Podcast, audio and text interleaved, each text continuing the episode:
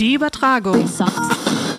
Interview-Podcast des SFB 1475. Da hat jemand begonnen mit ähm, Jesus als Arzt und dann haben sie das so richtig weitergesponnen. Wie ist das denn, wenn man im Wartezimmer sitzt? Ja, ja, ist dann irgendwie mein Taufschein, meine Krankenkassenkarte oder so, dass ich da Behandlung bekommen darf? Wie, was sind die Ungläubigen, ja, oder die, die an anderen Glauben haben? Sind das die Bluthochdruckgefährdeten, die man bekehren muss, dass sie dann auch mal zum Arzt gehen oder so? Ähm, das war unglaublich toll, ja. Ich begrüße Sie zum Podcast Die Übertragung. Das ist der Interview-Podcast des SFB 1475 und ein SFB, das ist eine Abkürzung für Sonderforschungsbereich und in unserem Sonderforschungsbereich, da äh, tun sich Wissenschaftlerinnen und Wissenschaftler aus unterschiedlichen Disziplinen zusammen, um sich mit der Bedeutung der Metapher für religiöse Sprache zu beschäftigen und auch damit, welche konkreten Metaphern in verschiedenen religiösen Traditionen vorkommen und wie sie spezifisches religiöses Denken prägen. Mein Name ist Tim Karis. Ich darf gemeinsam mit Sabrina Finke diesen SFB koordinieren und auch diesen Podcast hier moderieren. Und bei uns zu Gast ist heute Juniorprofessorin Dr. Tatjana Scheffler. Sie ist Computerlinguistin. Was das genau ist, werden wir klären. Und sie leitet im SFB ein Teilprojekt über die Verwendung von Metaphern in religiösen Internetforen. Hallo Tatjana. Hallo, guten Tag. Was würdest du heute machen, Tatjana? Das ist immer unsere Einstiegsfrage, wenn du nicht mit uns einen Podcast aufnehmen würdest. Okay.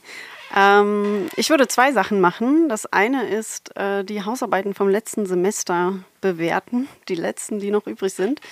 Und äh, das andere ist, äh, eine Doktorandin von mir schreibt ein Paper und das äh, würde ich ihr helfen zu editieren.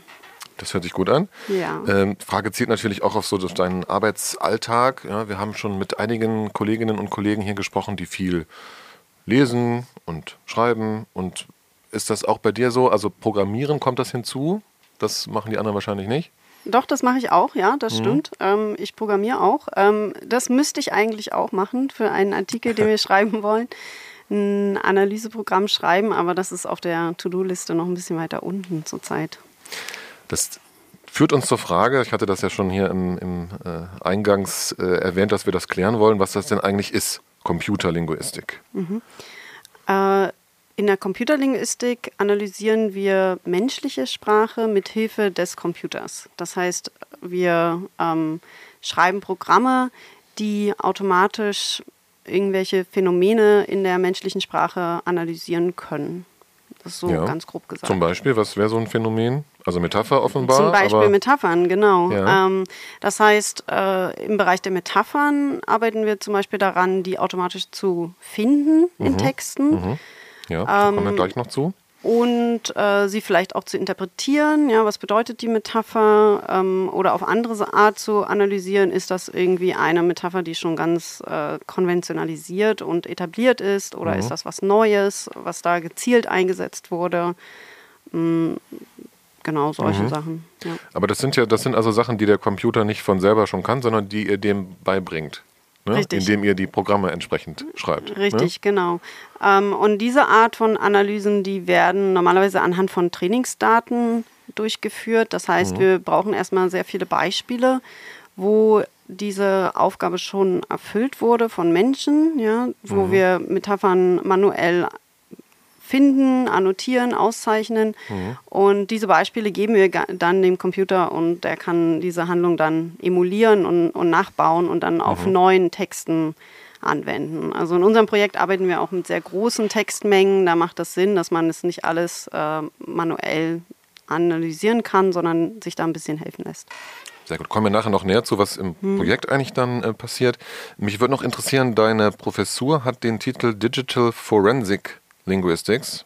Mhm. Und das mag Menschen irritieren, die dann irgendwie an sowas wie Rechtsmedizin oder so denken bei Forensik. Ja. Vielleicht kannst du das noch kurz erklären, wie es dazu kommt? Sehr gerne. Digitale forensische Linguistik. Ähm, die forensische Linguistik hat eigentlich zwei Teile. Äh, das eine ist eben ja ähm, die Rechtslinguistik, also die ähm, zum Beispiel die Sprache vor Gericht, äh, die Okay. Sprache in äh, Rechtstexten und so weiter. Das ist nicht so äh, der Fokus, weil das meistens eben auch nicht digital stattfindet, sondern gesprochen oder in Texten.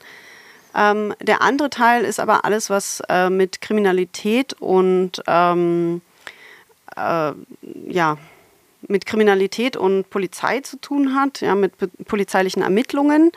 Und äh, das ist der Teil, der eben auch digital relevant ist. Also da geht es um äh, digitale Kriminalität, äh, die mit Sprache zu tun hat, also zum Beispiel Hassrede, Ja. Desinformation. Ähm, und in der digitalen forensischen Linguistik, so wie ich das verstehe oder wie ich dieses Forschungsgebiet gestalte, ähm, verwenden wir eben computerlinguistische Methoden, um solche potenziell kriminellen sprachlichen Handlungen in digitalen Räumen zu erforschen. Ja. Ja. Und wird das dann auch polizeilich genutzt oder irgendwie von vor Gericht oder von, Äh, von Staatsanwaltschaften oder so? Tatsächlich wird es äh, immer mehr tatsächlich auch so genutzt, ja. Also es gibt beim äh, Bundeskriminalamt gibt es eine Gruppe, die sich auch mit Texten befasst und die zum allergrößten Teil jetzt auch digitale Texte behandelt, weil eben immer mehr unserer Sprachproduktion im digitalen Raum stattfindet. Und ähm, die werden oftmals angefragt als ExpertInnen für ähm, Gerichtsfälle und so weiter und analysieren dann ja, WhatsApp-Chats oder äh, Erpresser-E-Mails, äh, alles Mögliche, Ja. ähm, Internetforen und so weiter. Ja. Okay. Früher hat man nur die Erpresserbriefe noch so zusammengeklebt aus, so, Richtig, aus der ja. Zeitung, so einzelne Buchstaben und so. Das ist heute offenbar nicht mehr so üblich. ja, die Kriminalität entwickelt sich auch weiter, Ja. würde ich sagen. Ja, Ja. vollkommen richtig. Okay, dann haben wir, glaube ich, einen Eindruck, was das bedeutet, Computerlinguistik. Kommen dann äh, nachher dazu, was das jetzt konkret in, im SFB bedeutet Mhm. und äh, was ihr im Projekt macht. Ich würde dann an der Stelle ein bisschen versuchen rauszukriegen, wie du dazu gekommen bist. Also das geht so in die Biografie. Okay. Ähm, geboren in Halle an der Saale, habe ich äh, herausgefunden, Mhm. in Berlin zur Schule gegangen und dann interessanterweise ein Studium der Linguistik aufgenommen im Saarland. ja, tatsächlich habe ich ungewöhnlicher Weg von Berlin nach Saarbrücken, oder? Äh, vielleicht, aber ich habe Computerlinguistik studiert, nicht, nicht Linguistik. Ja. Ähm, und äh, während, meiner Schulzeit habe ich großes Interesse gehabt für Mathematik und auch für Sprachen und habe mich sehr viel damit beschäftigt. Und irgendwann hatte ich dann dieses Fach Computerlinguistik gefunden. Ja. Und es gibt auch eine lustige Anekdote, weil in meinem letzten Schuljahr meine ehemalige Klassenlehrerin zu mir kam und meinte, ah, ich habe das genau das richtige Studienfach für dich gefunden. Hier ist ein Zeitungsartikel über dieses komische Fach Computerlinguistik und äh, ich meinte, ja, äh, weiß ich schon, kenne ich schon, hatte ich schon längst entschieden, dass ich das studieren will. Ja. Ähm, genau, weil es eben diese zwei Interessen an Formalität und äh, Mathematik mit der Sprache verbunden hat. Ja. Und ähm, das Fach gibt es nicht sehr häufig in Deutschland, damals nicht, heute auch nicht. Und ähm, das Saarland war damals, äh, oder die, die Universität des Saarlandes, Saarbrücken, war damals einer der besten Orte, wo man das studieren konnte. Und deswegen bin ich tatsächlich ans andere Ende der Republik gegangen, kurz vor die französische Grenze und Ja. habe dort studiert. Ja. Okay, und da hast du es schon ein bisschen angedeutet, das sind diese zwei Interessen, also Computer und Sprache. Das wäre nämlich meine Frage gewesen, was eigentlich überwog in der, in der Phase? Also Hm. hat dich die, die Sprache in, in den Computer getrieben oder gewissermaßen umgekehrt? Ja. Also, ich denke, es hat. Also mein, mein Hauptinteresse liegt eigentlich in der Sprache, würde ich sagen. Ja, also ich benutze den Computer als Tool zur Formalisierung äh, und zur Analyse als Werkzeug. Ähm, ich habe dann auch während meines Studiums, also das Studium war sehr zweigeteilt. Also wir hatten sprachliche, ähm, wirklich rein linguistische Veranstaltungen. Wir hatten auch Veranstaltungen in der Informatik mit den Informatikstudierenden zusammen. Ähm, aber nach Ende meines Studiums habe ich eigentlich entschieden, ja, so rein blind jetzt Computersysteme zu bauen, die irgendwas machen, äh, ist nicht mein Ziel, sondern ich möchte eigentlich mehr verstehen darüber, wie Sprache funktioniert. Okay. Ja, und, und das mit dem Computer modellieren können.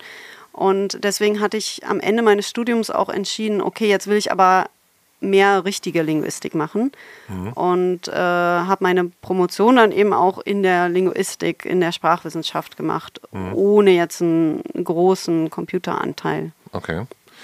Trotzdem stelle ich mir vor, Computer so, also das so 90er Jahre, war das auch so eine Phase, wo man ja überhaupt anfing, selber Computer zu haben zu Hause, so irgendwie 386er und Mhm. irgendwie MS-DOS und wie das alles so hieß, ja? Ja. Aber ha- hast du da auch von Anfang an irgendwie für gebrannt, für diese Dinger und irgendwelche Programme geschrieben und sowas? Also das kann ich gar nicht sagen. Also, QBasic oder wie das dann hieß? ja, ich hatte, äh, ich hatte mal in der dritten Klasse einen äh, Kurs in Basic, also Ja. dritte Klasse DDR halt, Ja. äh, irgendeinem DDR-Computer.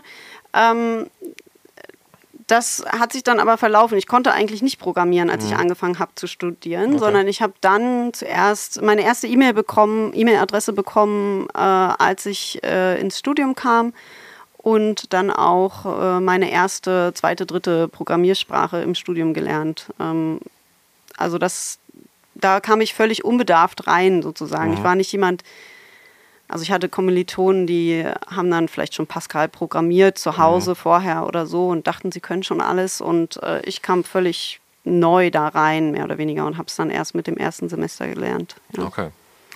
Ja, da hast dann, äh, wie gesagt, erstes Semester sprichst du gerade an. Du hast schon ziemlich früh, wenn ich das richtig sehe, dann während des Studiums angefangen zu arbeiten in einem äh, Etablissement namens Deutsches Forschungszentrum für Künstliche Intelligenz. Genau. Das ist ja schon über äh, 20 Jahre her. Ja. Das heißt, etwas, was heute ja durch Chat, GPT und so ähnliche Systeme in aller Munde ist, ja, und nach meinem Eindruck auch jetzt gerade so einen Durchbruch erlebt, ja, Mhm. äh, ist etwas, was du seit vielen Jahren ähm, beobachtest und dich daran beteiligst. Ja. Was, was kannst du dazu sagen? Wie beobachtest du das im Moment?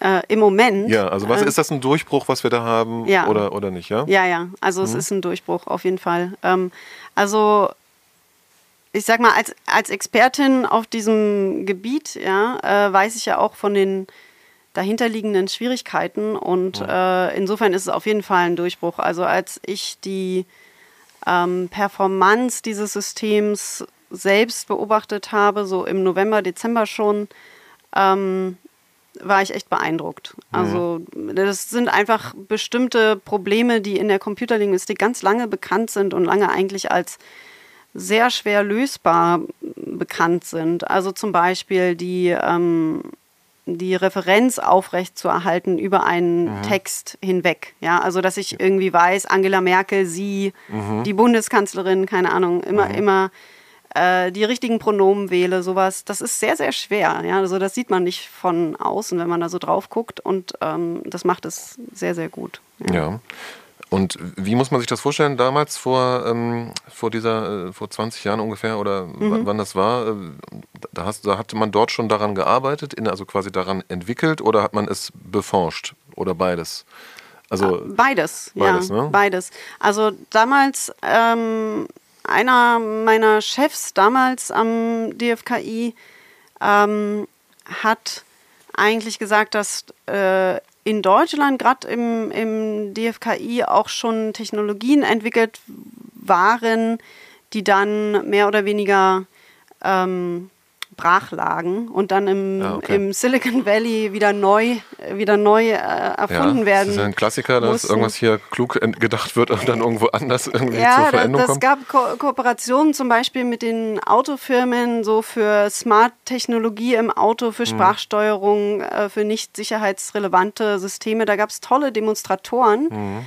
Äh, die aber dann nicht genutzt wurden, sondern äh, viele Jahre später haben dann die großen deutschen Automobilfirmen dann Mhm. äh, Siri eingekauft oder andere Technologien eingekauft, die sie dann Mhm. einsetzen. Ähm, das hatten sie eigentlich schon 10, 15 Jahre davor in ähnlicher Form äh, selber mitentwickelt. Ähm, genau, also wir haben damals, äh, ich habe damals tatsächlich in der Generierung als erstes gearbeitet, also was jetzt in aller Munde ist, also in, Ja. der, in der Sprachgenerierung, in äh, den Endausläufern des Projekts Verbmobil. Ja. Äh, Verbmobil war ein Projekt zur äh, Übersetzung, automatischen Übersetzung gesprochener Sprache. Das war sehr in, innovativ vor 20, 25 Jahren. Ja. Und ähm, ich habe in dem Teil der Generierung ähm, gearbeitet. Also das wurde damals nicht so gemacht, wie man das heute machen würde, mit großen Trainingsdaten, mhm. sondern äh, schrittweise, ja, indem die Sprache erst interpretiert wurde und dann wieder neu generiert wurde in der anderen Sprache. Mhm. Ah, okay. Und äh, daran habe ich gearbeitet als Hilfskraft, ja. Ja, da ging das los. Ja. Ähm, was, was momentan auch immer äh, diskutiert wird, ist dieser Begriff künstliche Intelligenz, so heißt ja auch das Forschungszentrum, äh, inwieweit der eigentlich das trifft, was der Computer macht. Ja, mhm. weil er ja nun am Ende rechnet ne, und statistisch irgendwelche Wahrscheinlichkeiten zusammenbaut. Also das sage ich ja. jetzt in, in äh, unglaublicher Vereinfachung dessen, was da geschieht. Ja. ja ähm, spielt das für dich eine Rolle oder ich meine, am Ende ist es eine Metapher. Ne? Mhm. Oder, oder sagst du, dass es, es, es, es läuft wirklich darauf hinaus, dass man von sowas wie Intelligenz sprechen kann? Also wie gehst du mit dem Begriff um? Hast du da ein Verhältnis zu? Ja, also ich sehe den sehr pragmatisch. Mhm. Ja, also ähm, ich sehe das so, dass eigentlich historisch entstanden, denke ich, daher, dass es eben intelligente Aufgaben erfüllt. Mhm. Also Aufgaben, die, denen wir Intelligenz zuschreiben. Ja, also wenn, wenn irgendwie äh, der Hund äh, das Spielzeug bringt, das Richtige, was mhm. wir sagen, dann sagen wir, oh, der ist aber intelligent, auch mhm. wenn, glaube ich, ähm, dass auch da so ein bisschen eine Metapher oder im übertragenen Sinne gemeint ist, ja, weil, weil der Hund vielleicht einfach nur eben genau wie die Maschine irgendwie lernt, dass mhm. ja. die Sprache zu identifizieren genau dressiert wird und so weiter. Also das sind eben Aufgaben, wo, wo wir von uns denken, da braucht man Intelligenz dafür und dann mhm. schreiben wir das der Maschine zu. Ja? Also das ist, denke ich, schon ganz richtig. Das ist nicht im wörtlichen Sinne gemeint. Mhm. Ähm, ich habe erstmal da auch kein Problem damit, obwohl man heute jetzt schon sieht, dass ähm, das vielleicht ein bisschen zu wörtlich dann genommen wird. Ja? Also ja. Äh, so wie geredet wird über Systeme wie eben ChatGPT oder so, ist ähm, ja, ist dann vielleicht schwierig, ne? weil dem dann kognitive Eigenschaften mhm. zugeschrieben werden, die es gar nicht haben kann. Ja. ja? Also äh, gestern hat ein Kollege zu mir gesagt, das System glaubt äh, das und das, ja? ja? glaubt, dass es dieses Buch gibt. Und ich sage, das System glaubt überhaupt nichts. Ja. ja. Es kann keinen Glauben ja. haben, prinzipiell, ja. ja, und wird auch niemals. Äh, und ja, das ist, das ist einfach ein bisschen schwierig, ne? Das kommt eben daher. Ja, das geht ja teilweise schon bis in so ethische Fragen, ja, dass man, also, oder auch von Religion wird das dann wieder bearbeitet, ne, was wo wir dann als Religionswissenschaftler dann wiederum von außen drauf gucken, weil sich religiöse Menschen Gedanken machen, ob man jetzt eigentlich, wenn das jetzt ein intelligentes System ist, ne, hm. muss man das dann auch entsprechend irgendwie ethisch behandeln und so. Ja, darf ich es noch beleidigen? Ja, sowas, ne, da würdest du jetzt, so verstehe ich dich, tendenziell sagen, also man gehört sich sowieso nicht irgendwas Blödes in den Computer reinzuschreiben, aber der Maschine ist es egal, würde ich mal behaupten. Ne? Ja. Ähm, aber das führt auch so ein bisschen zur Frage nach Chancen und Risiken. Ne? Also ist, sind wir als Gesellschaft so weit, äh, das System so zu benutzen, wie es am Ende äh, mehr Nutzen als Schaden bringt? Also große eine, Frage. Ne? Ja, es ist eine sehr große Frage. Es gibt natürlich Risiken. Ja, also mhm. es gibt es gibt natürlich Risiken. Ähm, die sind auch in aller Munde, aber ich finde, es gibt auch schon auch Chancen. Ja, mhm. also weil das ist wirklich gut, was dort passiert ist. Ähm, das ist wissenschaftlich gesehen ist eine, ein toller Fortschritt. Ja. Ähm, und es gibt ja auch ein paar Gegenbewegungen, also beziehungsweise oder alternative Entwicklungen. Ja, also zum Beispiel die einige der ethischen Probleme, die jetzt aus Wissenschaftssicht bestehen, wie zum Beispiel, dass das Training unglaublich teuer und unglaublich mhm. ressourcenaufwendig ist. Ja, jede Anfrage, die man an ChatGPT stellt, kostet die Firma unglaublich viel Geld und okay. verbrennt natürlich auch den Planeten irgendwie ja. Ja. Ähm, an Rechenkapazität. Aber da gibt es eben alternative Entwicklungen, dass äh, zum Beispiel Open Source ähm, Modelle entwickelt werden, die ähnliche Performance schon haben, ähnliche Fähigkeiten haben, die aber sehr viel günstiger trainiert mhm. werden können, mhm. die dann auch allen wieder zur Verfügung stehen zur Weiterentwicklung. Das heißt, äh, ich bin dann eben nicht, muss mich nicht darauf verlassen, dass eine Firma das für mich trainiert und ich das dann äh, bezahle oder einkaufe. Ja, und, mhm. und äh, also Und da gibt es, glaube ich, schon Chancen. Also wenn wir als Gesellschaft ja da irgendwie wieder beteiligt werden und das beobachten können und mhm. ähm, auch erforschen können und mitnutzen können, dann gibt es, glaube ich, auch gute Chancen, das einzusetzen. Ja. Ja. Ähm, du hast gesagt, die Risiken sind in aller Munde. Einmal sprechen wir sie noch an. Also ähm, also einerseits natürlich an der Uni wird es diskutiert, ne? da mhm. schreiben dann vielleicht äh, Studierende äh, irgendwelche Hausarbeiten, die sie nicht wirklich geschrieben haben, oder auch Kolleginnen und Kollegen ne? mhm. reichen mal so ein, so ein Paper ein. Das könnte man wahrscheinlich noch eher verkraften als jetzt im politischen Bereich. Du warst lange in den USA, kommen wir nachher noch dazu. Ähm, wo ohnehin so das Thema Fake News und mhm. irgendwie Desinformation eine große Rolle spielt, ja. Und jetzt hat man auch noch so eine Maschine, die man so, wo man da teilweise wirklich nicht mehr erkennen kann, ob es jetzt wahr oder falsch ist. Ja. ja. ja. Ist, ist das, was wird wahrscheinlich auch diskutiert in, der, in eurer ja. Community? Ja, nee, das, das wird auf jeden Fall zunehmen und das ist wirklich ein Problem. Also die Desinformation ist, denke ich, sowieso schon eine Gefahr für die demokratische Gesellschaft. Ähm, und äh, das wird auf jeden Fall zunehmen, weil es einfach so viel einfacher ist, äh, unglaublich viele Varianten von der gleichen Desinformation zu erzeugen und das mhm. dann wirklich kampagnenhaft eben auch zu steuern. Mhm. Ähm, das ist ein echtes Problem. Ja. Äh, andererseits, wir haben eben auch ein Projekt, wo wir versuchen, mithilfe von KI äh, Werkzeuge zu entwickeln, die dann beim Faktencheck helfen können. Ja, okay. ja? Also ja. dass man, dass man eben dieser riesigen Menge an Desinformationen, die es ja auch schon gibt, die aber noch zunehmen wird, äh, auch dann wieder begegnen kann. Ja, nicht indem ein paar JournalistInnen das händisch mhm. recherchieren müssen, sondern dass sie eben vielleicht äh, bestimmte Werkzeuge an die Hand kriegen, die ihnen dabei helfen, ja, die mhm. identifizieren können, ob die Bilder manipuliert wurden, ob eine, ein ähnlicher Artikel schon mal von jemand anders Fakten gecheckt wurde. Ja, da muss ich ja die Arbeit nicht duplizieren und so weiter. Mhm. Ja. ja. Also da kann man diese Technologien dann wieder auch möglicherweise einsetzen. Das ist dann die andere Seite der Medaille, aber ja ja, also das ist auf jeden Fall ein Problem. Okay, also Computer gegen Computer haben wir dann ja. fortan.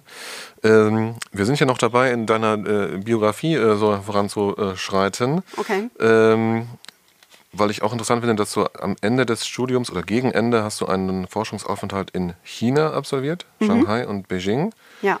Ähm, und das ist ja nun auch vor dem Hintergrund dessen, was wir gerade diskutieren, äh, ne, Computer äh, oder Artificial Intelligence, inwieweit mhm. ist das in den Händen bestimmter politischer Player so eine besonders gute Idee? Mhm. Aber vielleicht anders gefragt, also wie hat man da damals drauf geschaut? Also hat das schon eine andere Rolle gespielt, vielleicht in China als hier, da so weiterzukommen in dem Gebiet? Oder um, was war ähm, deine Erfahrung? Ja, also es ist eine ganze Weile her, ist jetzt über 20 Jahre her. Und es war schon eine andere Zeit. Also mhm. es war noch hat sich so ein bisschen pioniermäßig angefühlt, da in China zu mhm. sein. Mhm. Ich war ja dann ein ganzes Jahr als Studentin, auch noch ganz jung, 21 Jahre alt. Ähm, und äh, ich sag mal, da war noch nicht so viel Kontakt zum wie heute. Ja, mhm. Das war auch mhm. noch vor der Beijing Olympiade und, und vor diesen großen Events ähm, wo sich äh, China auch dann explizit geöffnet hat und ganz viele Leute zum Beispiel Englisch gelernt haben. Mhm. Ne? Ähm, das war damals noch nicht der Fall. Äh, die konnten fast alle wenig Fremdsprachen, mit denen ich so interagiert habe. Ähm, und das hat mir natürlich dabei geholfen, Chinesisch, Chinesisch zu, lernen. Ja, zu lernen ja. Genau. Ähm, aber im Bereich der Computerlinguistik waren die auch damals schon sehr aktiv. Mhm. Ähm, also ich war dann in, in Beijing im Institute for Computational Linguistics, also Computerlinguistik-Institut, ähm, was auch relativ groß war, was sehr viel geforscht hat. Ähm, die hatten auch schon mit, mit Firmen teilweise Forschungsinstitute, also Microsoft äh, hatte auch ein, ein großes mhm. Forschungsinstitut, was auch Sprachtechnologie beforscht hat.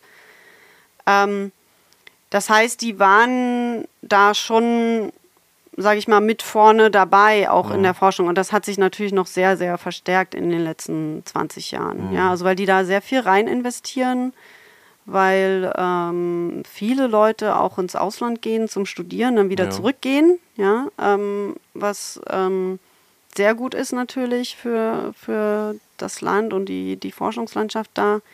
Also ich glaube schon, dass das sehr auf dem Schirm ist. Ne? Also damals Mhm. war so das große Thema zum Beispiel die Great Firewall, ja, also dass ich eben bestimmte Mhm.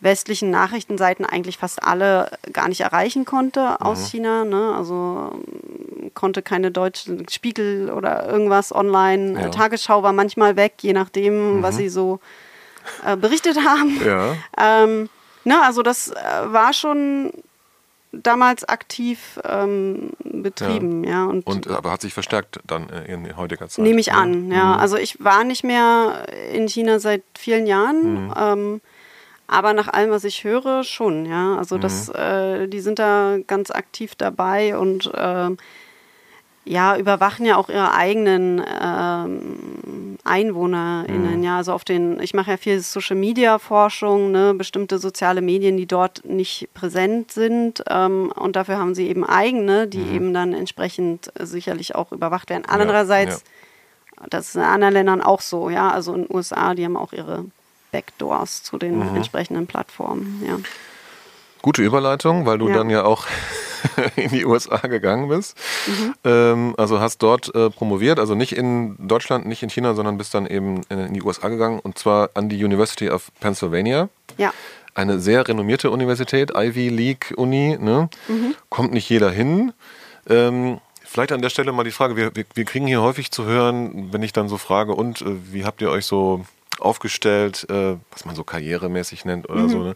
Und dann hören wir meistens, ja, da, ich bin da so reingestolpert irgendwie und keine Ahnung, ich wusste null Ahnung, was ich machen sollte mit dem Studium und irgendwie kam dann einer, hat gesagt, äh, ne, aber das, das möglicherweise war es bei dir ein bisschen anders, ne? Und weil du, weil da kommt man ja nicht, nicht einfach so hin, ne? Nach, an die, an die Pen. Ja, nee, aber es ist auch äh, Serendipity und, Ja. und Glück dabei, würde Ja, ich sagen. ja. Ähm, also ich wollte gerne in den USA promovieren, ähm, aus verschiedenen Gründen. Also ich dachte, es ist äh, wissenschaftlich mal eine tolle Weiterentwicklung. Ja, man, man sieht einfach nochmal ganz andere Sachen. Das war auch so.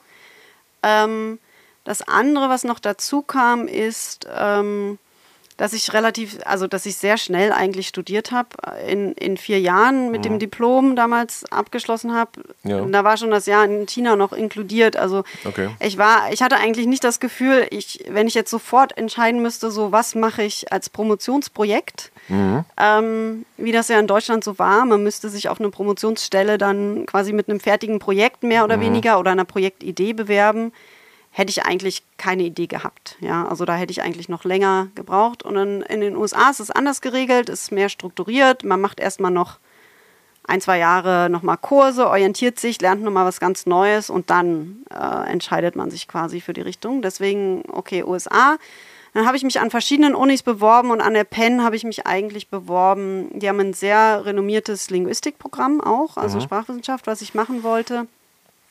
Aber ich hatte durch meinen Hiwi-Job auch einen Kontakt dahin. Also mein, mein Betreuer ähm, am DFKI, äh, Tilman Becker, der war mh, eine Weile an der Penn gewesen, am Institute for Research in Cognitive Science. Das war so ein großes Forschungszentrum dort. Ja. Ähm, und hatte also auch noch Kontakt zu den Profs dort in der Informatik, die Sprachverarbeitung gemacht haben. Und äh, der hat im Prinzip mir gesagt, okay, du musst dich da bewerben und äh, hat dann seinem damaligen Chef, Aravind Joshi, gesagt, ah, da kommt eine, guck dir die Bewerbung mal an. Okay. Und über diesen Kontakt habe ich dann äh, die Finanzierung bekommen für diese Promotionsstelle. Genau. Ja. Also weil man muss ja Geld bezahlen, ne? In, Ja. in den USA, um da, also nicht, Ja. nicht, auch nicht ganz so wenig, ne? Nee, ist nicht also ohne. das ja. ähm, spielt dann irgendwie alles auch mit rein, ne? ja. Ähm, das heißt, es war für dich klar, dass du in der Wissenschaft bleiben willst oder zumindest promovieren willst. ja, Was ja jetzt in dem Fall auch da jetzt im, vielleicht ein gewisser Kontrast äh, zu anderen Gästen, die wir schon hatten im Podcast, ne, wo man sagt, okay, Altorientalistik beispielsweise, da ist jetzt der Arbeitsmarkt eher eingeschränkt. ja. Ähm, mit deiner Expertise kannst du natürlich auch anderswo Geld verdienen, möglicherweise sogar mehr. Ne? Also bei Google oder so. Ja, äh, Ja. das stimmt. Äh, hätte man bestimmt können, aber irgendwie hatte ich eben noch dieses Erkenntnisinteresse. Ja, Mhm. und ähm, war eben auch, das war damals so, sag mal, die erste statistische oder zweite eigentlich statistische Wende in der Computerlinguistik, Mhm. in der Sprachverarbeitung, dass eben viel mit ähm, maschinellem Lernen gemacht wurde und äh, wenig so die linguistischen Phänomene im Zentrum standen, sondern eher so ein, ja, wirklich eine Ingenieurswissenschaft. Ja, wir bauen was und das funktioniert dann gut und warum ist eigentlich Mhm. egal. Und das lag mir nicht so, ja. Also ich hatte eigentlich eher das Bedürfnis, okay, ich möchte noch was verstehen über Sprache Okay. Mhm.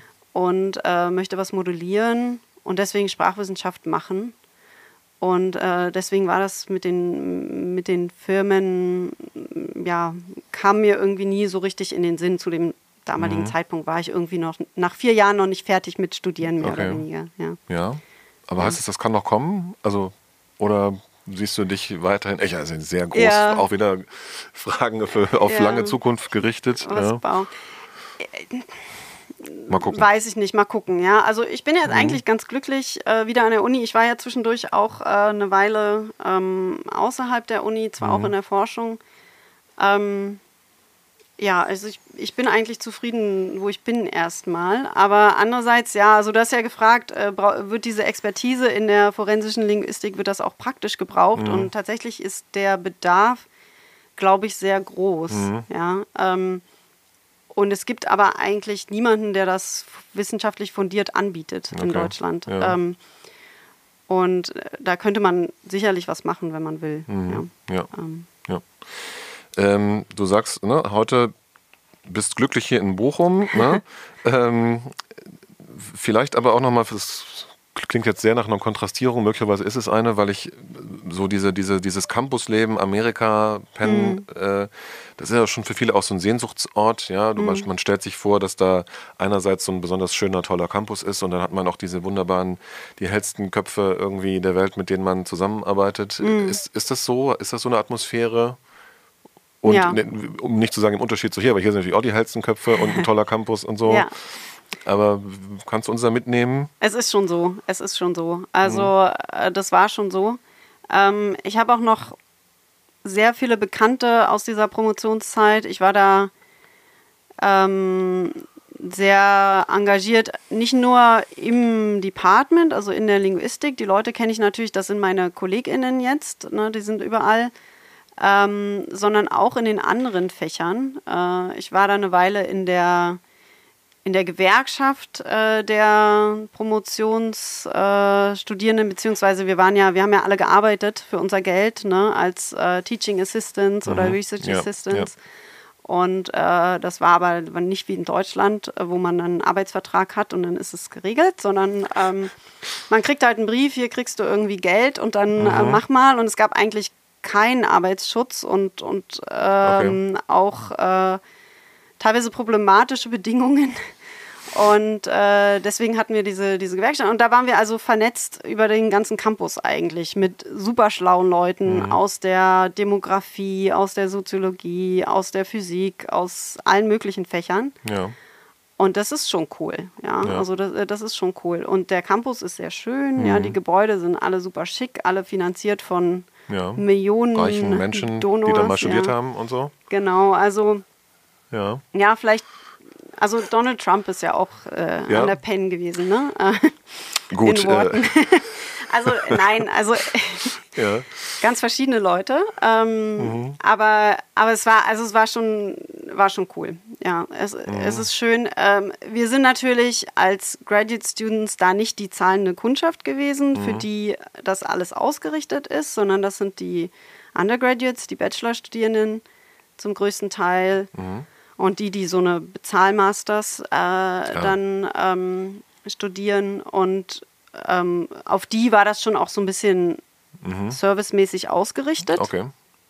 Ähm, Ja. Aber also das heißt, da gibt es so. Aktionen und Sachen und ja, ein super, ein super. Fitnessstudio, Ah, äh, super schick, äh, Mensen, die Preise aber eben auch entsprechend, sodass Mhm. man sich das eigentlich mit dem Promotionsgehalt nicht wirklich leisten kann. Ja. Ja. Ähm, äh, das kommt halt dazu, aber, aber alles auf sehr hohem Niveau, also Mhm. sehr hohem intellektuellen Niveau, würde ich schon sagen, und ähm, macht auch Spaß. Mhm. Und ich meine, auch die Undergrads, ja, die bezahlen ein Heidengeld, beziehungsweise ihre Eltern tun es, ja, die wollen dann Ja. halt auch was dafür bekommen, ja, und Mhm. investieren dementsprechend auch, ja, also so ein, so ein irgendwie mal so rumhängen für ein paar Jahre, das äh, kommt eigentlich selten vor, würde Mhm. ich sagen.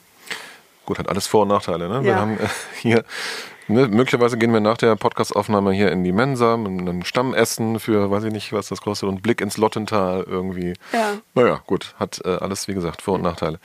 Ähm, genau, du bist dann zurückgekehrt, ich glaube doppelt zurückgekehrt, einmal und, und zwar sowohl als Deutsche Forschungszentrum für künstliche Intelligenz und nach Berlin. Ja. Und das beides auf einmal, ne, weil das dann offenbar die Dependance Berlin war, in der Ja. du weitergearbeitet hast.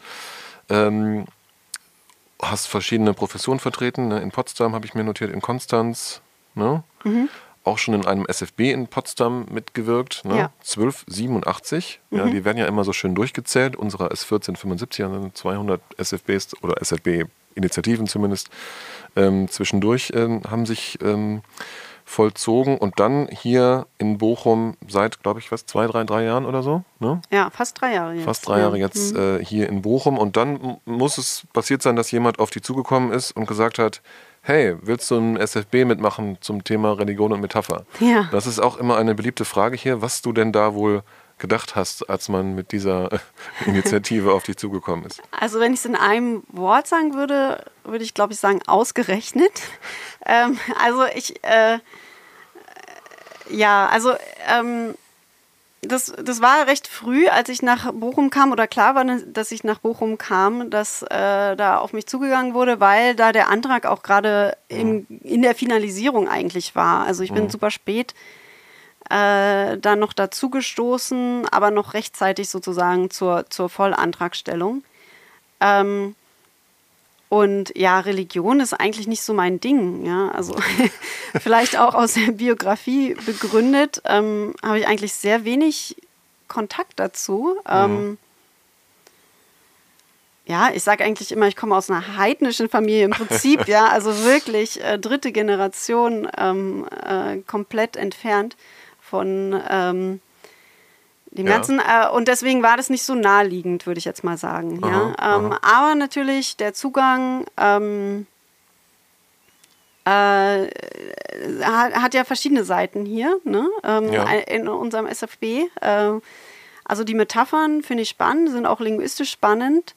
Ähm, und der methodische Zugang, äh, da passe ich dann wieder besser dazu. Ne? Und dann äh, Stefanie äh, Dipper hat dann Ja, argumentiert, Kollegin naja, hier wir, aus der Computerlinguistik. Genau, Ne? Kollegin aus der Computerlinguistik hat gesagt, okay, wir brauchen eben auch noch Verstärkung für diese methodische Seite. Das hat mir sofort eingeleuchtet, als ich das äh, Projekt gesehen habe, dass es eben, ja, man kann das natürlich phänomennah ähm, betreiben, so ein Projekt, ja, nur mit den Metaphern der Religion, aber das hat eben auch dieses sehr große methodische Standbein und Mhm. ich glaube, da, äh, da braucht es eben noch was und ähm, Ja. ja, dann, haben, dann haben wir Themen gefunden, wo es dann doch passt, also Mhm. ja. Ja, also definitiv, ne, weil wir ähm, haben ja viele ähm, Philologinnen, Philologen hier, ne, die sich in, in einer bestimmten Sprache auskennen und dann das historische Material haben und dann gucken und so. Und das könnte man ja auch tatsächlich, theoretisch könnte man so ein SFB betreiben, ohne dass man über die Metapher als linguistisches Phänomen nachdenkt. Aber Ja. das wollten wir eben ganz bewusst nicht und haben gesagt, wir wollen ne, Linguistinnen und Linguisten dabei haben, ne, die dann eben das sozusagen auch als Phänomen verstehen und sogar computermäßig in der Lage sind, das zu bearbeiten. Weil Beide Linguistinnen, die wir haben, sind ja auch äh, Computerlinguistinnen. Und bei dir kommt hinzu, dass du im, im Teilprojekt, hatte ich äh, eingangs erwähnt, da geht es ja um die religiösen Metaphern in Internetforen. Ja. Ähm, also auch das Material kommt gewissermaßen aus dem Computer in, in dem Ja. Fall. Ne?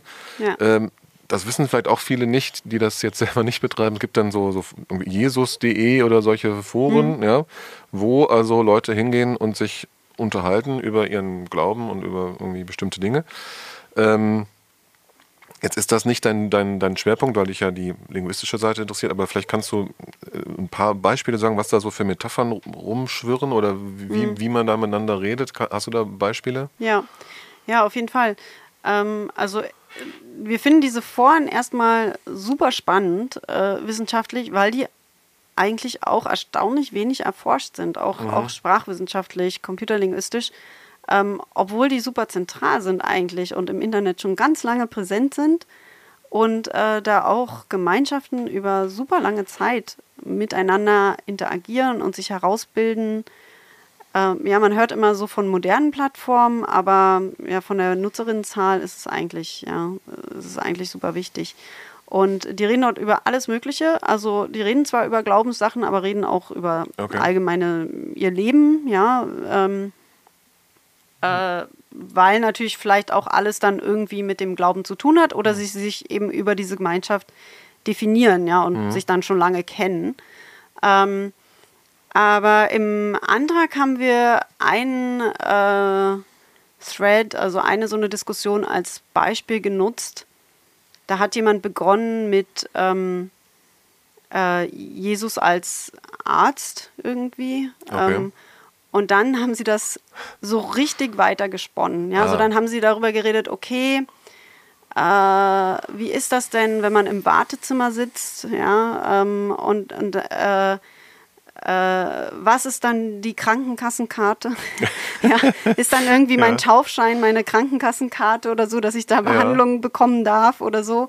Ähm, und äh, haben das so richtig, richtig ausdifferenziert irgendwie. Was sind die Ungläubigen ja, oder die, die an anderen Glauben haben? Sind das die Bluthochdruckgefährdeten, denen, die man bekehren muss, dass sie dann auch mal zum Arzt gehen oder so? Ja. Ähm, das war unglaublich toll, ja. Ja. Äh, äh, und äh, dann haben wir eben gesehen, dass das, das sind ja Laientexte, ja, also die haben ähm, sind ganz normale äh, Menschen irgendwie, äh, die sich da unterhalten, äh, die aber doch dann immer wieder zu Metaphern greifen, wie es ja eigentlich äh, der Ausgangspunkt des SFBs ist. Ne? Dass wir quasi, sobald wir über Religion reden, irgendwie Metaphern nutzen. Und das kann man dort wirklich live beobachten. Ja.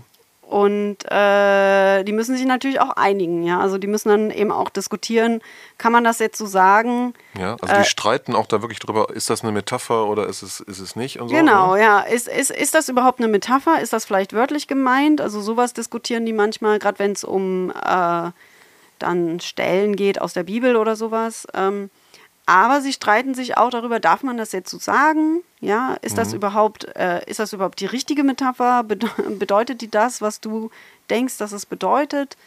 Ähm, und sowas diskutieren die eben auch. Und das wollen wir uns eigentlich in dem Projekt anschauen. Also das ist so der, der zentrale Punkt oder die zentrale Besonderheit in diesem Projekt, dass wir eben diese Interaktionsdaten haben, Echtzeit-Interaktionsdaten darüber, was ist eine Metapher, was ist eine religiöse Metapher, was bedeutet die dann, wann darf ich die anwenden und so. Und dass wir da wirklich, ähm, ja, wir müssen uns eben nicht Literatur über Jahrhunderte anschauen, wo sowas ausgehandelt wird, so Ja. schrittweise, sondern wir, wir können das quasi in Echtzeit ähm, beobachten.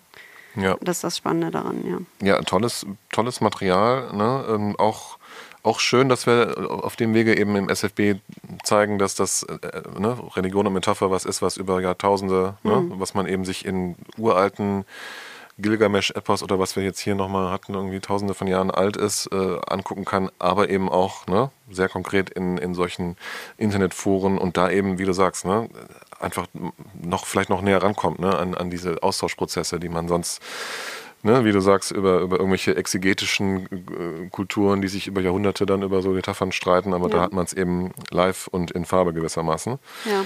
Ähm, da, wo es dann stärker nochmal linguistisch wird bei euch im Projekt, ist dieses Thema Metaphern als, als Marker von Gruppenzugehörigkeit. Ja? Social Positioning ist da so ein Wort. Kannst du was dazu sagen, wie das funktioniert? Ja. Ähm, ja, da geht es eben auch darum, dass ich äh, mich dann durch die Wahl der Metapher äh, positionieren kann.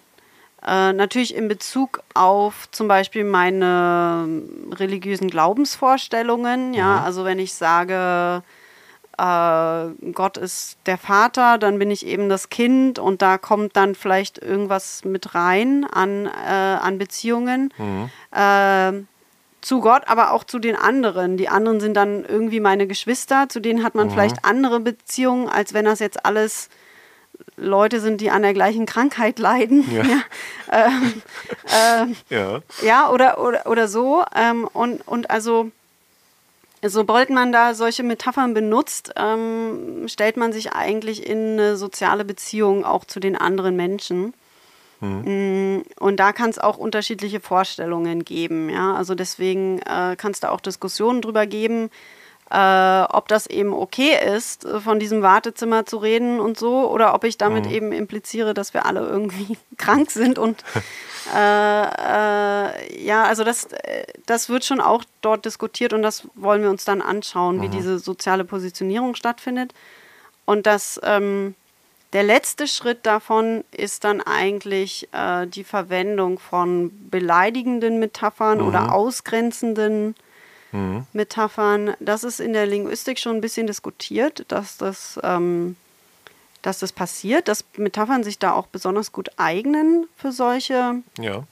Art von Äußerungen, weil man quasi, sobald man die Metapher interpretiert, sich eigentlich schon auf den den gleichen Interpretationsrahmen eingelassen hat, mhm. wie der, der die Metapher verwendet hat. Ja, ähm, das heißt, ich bewerte dann die Sachen schon auf eine bestimmte Art und Weise und so. Und deswegen kann man die sehr schlecht zurückweisen. Ja? ja. Ähm, äh, und äh, da bleibt immer irgendwas hängen irgendwie bei so dieser Metaphernverwendung. Die sind da so ein bisschen implizit. Äh, das ist schon ein bisschen diskutiert und bekannt. Und die Hoffnung war, dass wir vielleicht auch empirische Nachweise für diese mhm. Art von Verwendung finden. Ja. ja. Also wir haben das schon vereinzelt. Also ich habe auch ein bisschen zur Hassrede gemacht in, in so Telegram-Foren mhm. und so. Da haben wir auch Metaphern manchmal gefunden, ja. Und ähm, wir hatten hier gedacht eben, dass wir diese Gruppenbildung, diese Ausgrenzung, wir gegen die anderen irgendwie, dass wir das auch finden können. Mhm. Ja. Ist das denn auch, äh, funktioniert das auch so, dass man sich auch als derjenige, der beleidigt, gewissermaßen hinter der Metapher versteckt, so nach dem Motto, war ja nur eine Metapher? Oder so spielt das eine Rolle? Ja, genau. Also äh, schon, weil äh, ich dann bestimmte Bedeutungsteile sind eben nicht explizit mhm. und äh, das muss jeder für sich nachvollziehen und äh, ich kann die dann eventuell eben auch ablehnen und sagen, ah, das habe ich nicht so gemeint, mhm. ja, mhm. ähm, und mich dahinter verstecken. Ja. ja. Ähm, das heißt, es gibt eben auch so Mechanismen, wo man sagt, ja, das können dann eben nur die Eingeweihten irgendwie finden rausfinden, was das eigentlich bedeuten soll. Und andere Leute, die da unbedarft rangehen, merken es eben nicht. Mhm. Äh, zum Beispiel auch ForenmoderatorInnen oder sowas. Ja ähm, genau.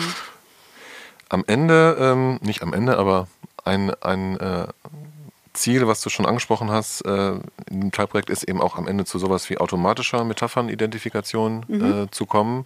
Hast das so ein bisschen angedeutet? Ne? Also man braucht dann Daten, wo erstmal Menschen das irgendwie annotieren, sagen wir. Ne? Also die sagen dann, okay, das ist eine Metapher. Ja. Wie auch immer das Menschen machen, intuitiv oder wie auch mhm. immer, ne? oder anhand bestimmter äh, Marker oder so. Ne? Äh, und am Ende soll die Maschine das dann auch können. Ja. Wie, wie weit würdest du sagen, sind wir da oder seid ihr auf dem Weg dahin? Und auch andere forschen da ja dran? Ja. Ähm, also ich denke, das ist schon was, was lösbar ist auf gewisse Art und Weise. Also ein Doktorand in dem Projekt arbeitet da jetzt gerade dran. Ähm,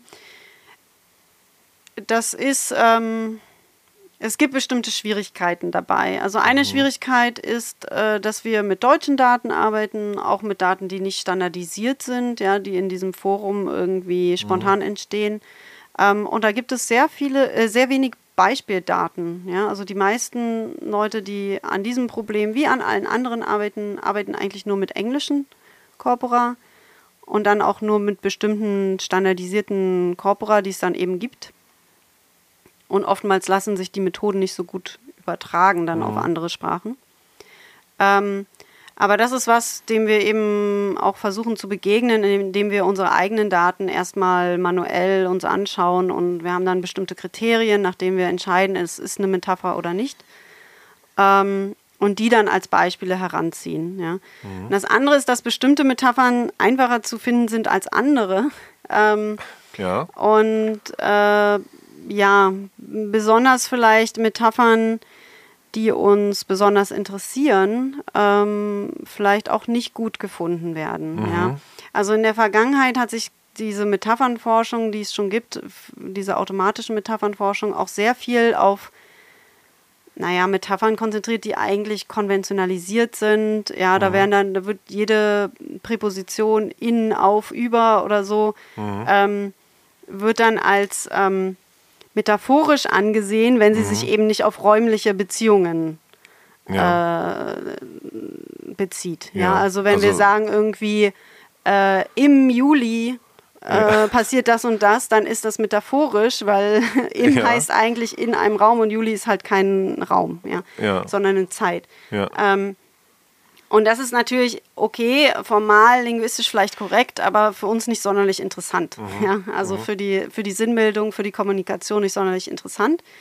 Und was wir feststellen, also ein Ergebnis, was ich vielleicht schon verraten kann, äh, was der Doktorand Sebastian Reimann jetzt schon hat, ist, ähm, dass wenn man sich so besonders kreative, neuartige Metaphern anschaut, die besonders schlecht gefunden werden, wenn das zum Beispiel seltene Wörter sind. Ja? Oder Wörter, die eben in, in Corpora wenig erfasst sind in unseren großen Datenbanken.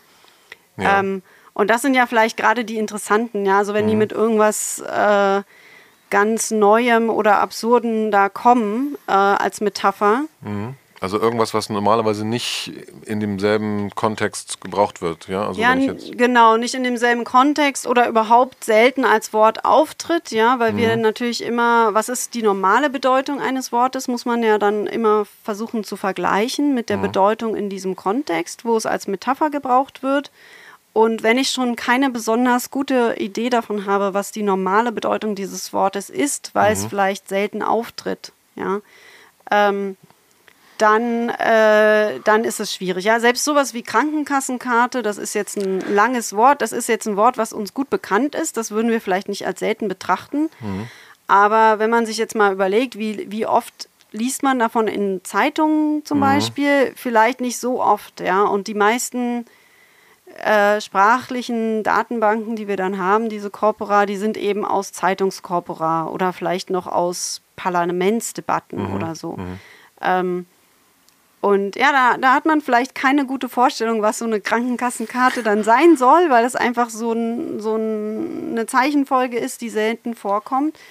Und äh, dann ist es eben auch schwer, das in einem neuen Kontext zu interpretieren. Ja. ja.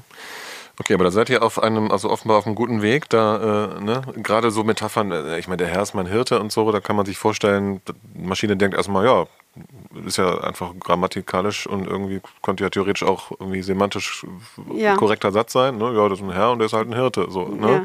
Wir wissen irgendwie, dass das eine religiöse Metapher ist. Ne? Mhm. Und das ähm, verstehe ich jetzt so, äh, wird dann bei euch unter anderem daran ergründet, äh, ne, wie oft denn so ein Wort wie Hirte vorkommt. Ne? Wenn er eben normalerweise Genau, oder das Hirte eben normalerweise irgendwas mit Schafen Ja. und äh, so weiter zu tun hat. Ähm, Ja, was dann blöderweise just in dem Psalm dann auch weiterkommt, ne? Ja, Genau. Und er weidet mich auf grüner Aue und so weiter. Genau, und das Ne? ist dann tatsächlich problematisch. Ne? Also das kann dann tatsächlich sein, wenn das solche Metaphern sind, die ja vielleicht sogar auch so konventionalisiert sind, dass die auch in den Trainingsdaten öfter so vorkommen. Ja? Also ähm, dann wird es echt schwierig. Ja? Also dann äh, muss man schon sehen, dass jetzt trotzdem hier noch irgendwie zwei Themen vermischt sind, nämlich dieses Weidethema mit irgendwie dem Religionsthema. Ja. Ja, Ja. äh, äh, was äh, in der Art von semantischer Repräsentation, die wir dann in, den, äh, in der Maschine versuchen zu erzeugen, äh, die macht quasi so einen Raum, ist auch eine Metapher, ja, ein, ein, ein, einen äh, numerischen Raum, ja, wo die, die ganzen Weidewörter in einem Teil des Raumes sind und die ganzen, Entschuldigung, die ganzen Religionswörter in einem anderen Teil des Raumes sind. Ähm, und das kann man dann schon eventuell noch feststellen, dass die eben nicht zu nah beieinander liegen. Ja. Ja, wir sprechen ja hier auch gerne nochmal sowas äh, zum Abschluss an, die Rolle der Geisteswissenschaften, auch große Themen. Ähm, auch finde ich besonders interessant, wie du darauf schaust, der du ja aus einem auch technischeren Fach kommst als äh, viele andere. Ihr habt, ne, ihr habt viele Modelle und Hypothesen und Mathematik und Statistik und all das, ja.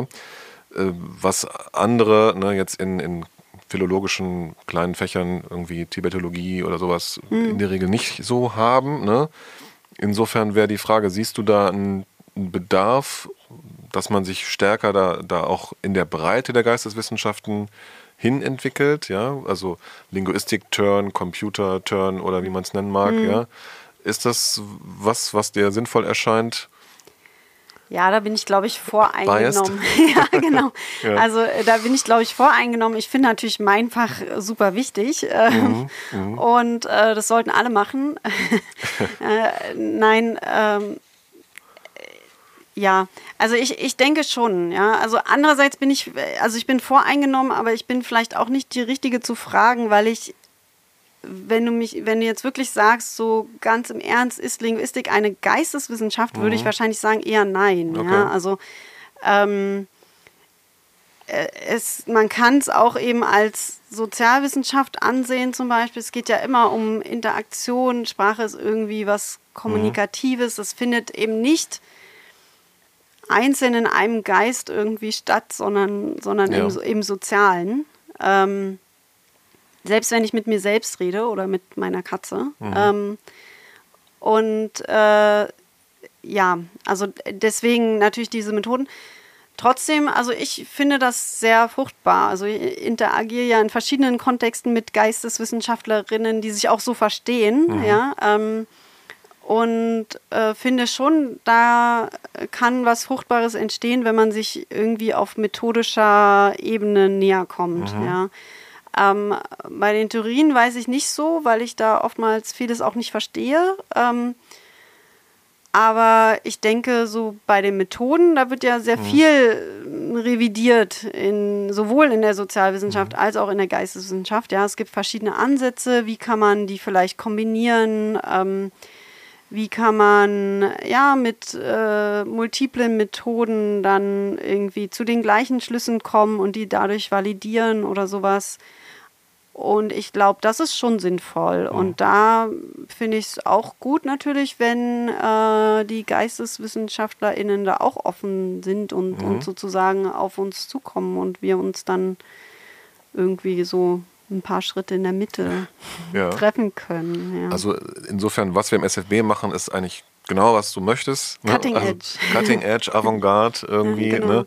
Da kommen die Dinge zusammen und so. Ja. Aber äh, also ist ja wirklich so, dass, dass äh, ich, wir hören eben auch von unseren Kolleginnen und Kollegen, dass die das eben auch als sehr fruchtbar empfinden, da den, den äh, ne? ja. Austausch zu haben im, mit, mit euch jetzt auf, aus der Computerlinguistik. Und ich glaube schon, dass das was bringt, ne? dass wir da weiterkommen, als wir kommen könnten, wenn wir das nicht täten. Mhm.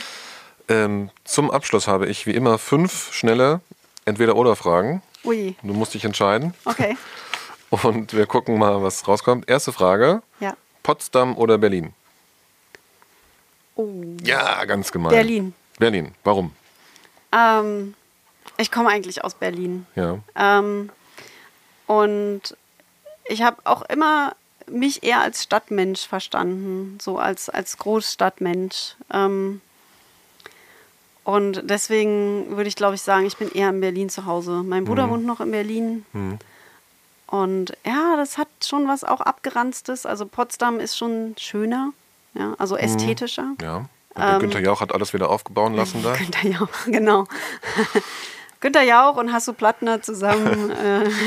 äh, ja. ähm, aber es hat halt eben auch so ein bisschen so ein ähm, äh, es ist so im Glashaus irgendwie, also mhm. alles so ausstellungsbereit, ja. Wir, wir äh, machen die ganze DDR weg und auch sonst alles, was hässlich ist, weg mhm. und machen so eine, so eine Kaiserhauptstadt da wieder ja, hin. Das ähm, gibt es in Berlin teilweise auch, aber nicht ganz auch. so ausgeprägt. Ne? Genau, also in so einer großen Stadt Teilen das durchzuziehen, ist schon ein bisschen schwierig, glaube ich. Ja, ja. Also na klar, wir haben das Stadtschloss und so, aber ähm, äh, genau, und das irgendwann nervt mich das auch immer, wenn es ein bisschen zu fein ist. Ähm, und mhm. deswegen würde ich, glaube ich, sagen Berlin. Genau, ja. da willkommen in Bochum, das geht dann. ja.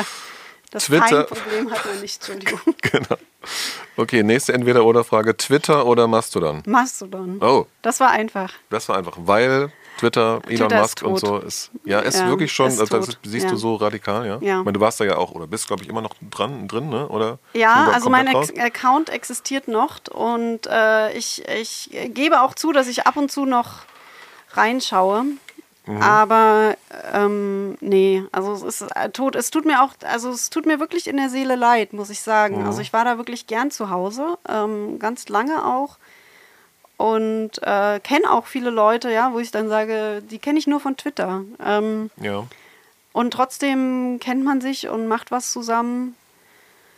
Und wenn man sich dann mal trifft, ist es schön, aber ähm, nee, also das kann ich einfach nicht mehr. Ähm, Ja. Also es ist erstens auch inhaltlich echt bergab gegangen und ähm, wissenschaftlich auch kaum noch nutzbar, die ganzen API-Schwierigkeiten, Ah, okay. Zugänge, die geschlossen werden.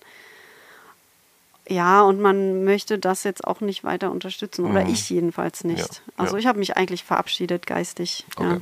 okay. Jetzt wird es interessant, weil ich versuche das richtig auszusprechen. Banff National Park oder Jasper National Park. Ja. Oh, ja. Beides wunderbare, offenbar, Nationalparks in Alberta, Kanada, glaube ich. Ja, ne? ja. Wo du mal dich so rumtreibst. Wo ich mich mal so rumtreibe, genau. Äh, wunderschön, äh, kann man kaum sagen. Also ich würde sagen, Banff kenne ich besser. Ja. Ähm, und äh, genau, da habe ich ein paar tolle Erinnerungen. Also man muss dazu sagen, ich habe genau einen Kanadier geheiratet, der da aus der Gegend kommt, also Mhm. nicht aus den Nationalparks, aber wir sind Ja. da, wir sind da öfter.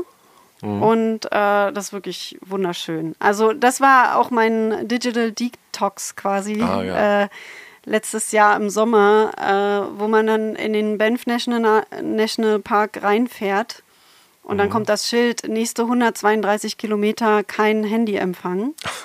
Und Ah, ja, es, ist, es war wirklich traumhaft, weil ähm, da hatte ich wirklich dann nicht mehr das Bedürfnis, auf mein Handy zu schauen, weil kommt ja Mhm. Okay. nichts drauf. Ja, Ja. also das war super. Weil manche würden sagen, man kann auch ins Emsland fahren, da hat man auch 132 Kilometer Ja, keine. genau. Aber okay. Ja, also beides würdest du sagen, Reiseempfehlungen. Ja? Auf jeden Fall. Okay, Ja. sehr gut. Dann haben wir Philadelphia Cheesesteak oder Currywurst Pommes. Uh, Cheesesteak. Cheesesteak. Ja.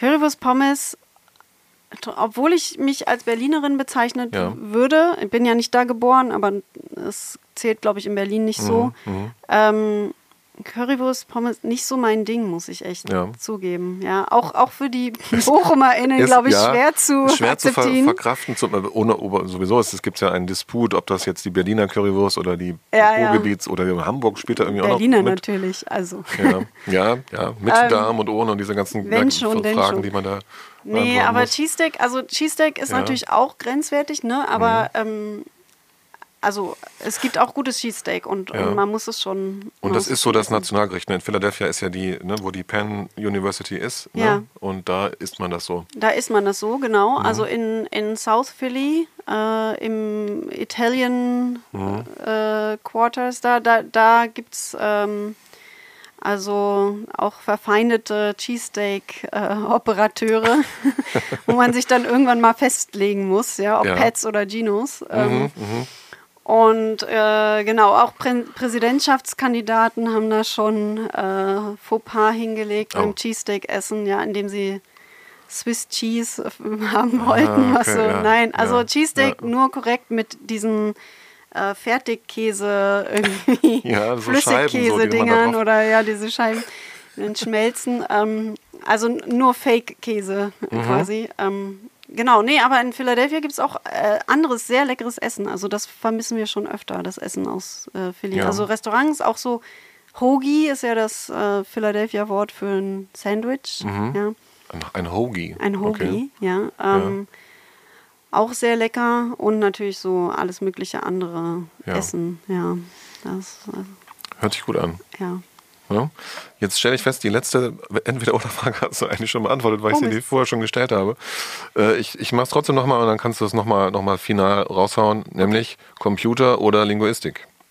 Ja, Linguistik, würde ich Linguistik. dann sagen. Ja, Ja. bleibe ich dabei. Auf den Computer kannst du im Zweifelsfall verzichten. genau, dann mache ich das alles von Hand, richte nicht von Hand aus. Ja. Sehr gut. Ganz, ganz vielen Dank für das Gespräch. Vielen Dank, Tatjana Schäffler. Sehr gerne. Ja. Ich danke Sabrina Finke in der Redaktion. Wir danken unserem Nachbar SFB 1280 für die Technik. Und ich sage vielen Dank fürs Zuhören und bis zum nächsten Mal. Die Übertragung. Interview-Podcast des SFB 1475.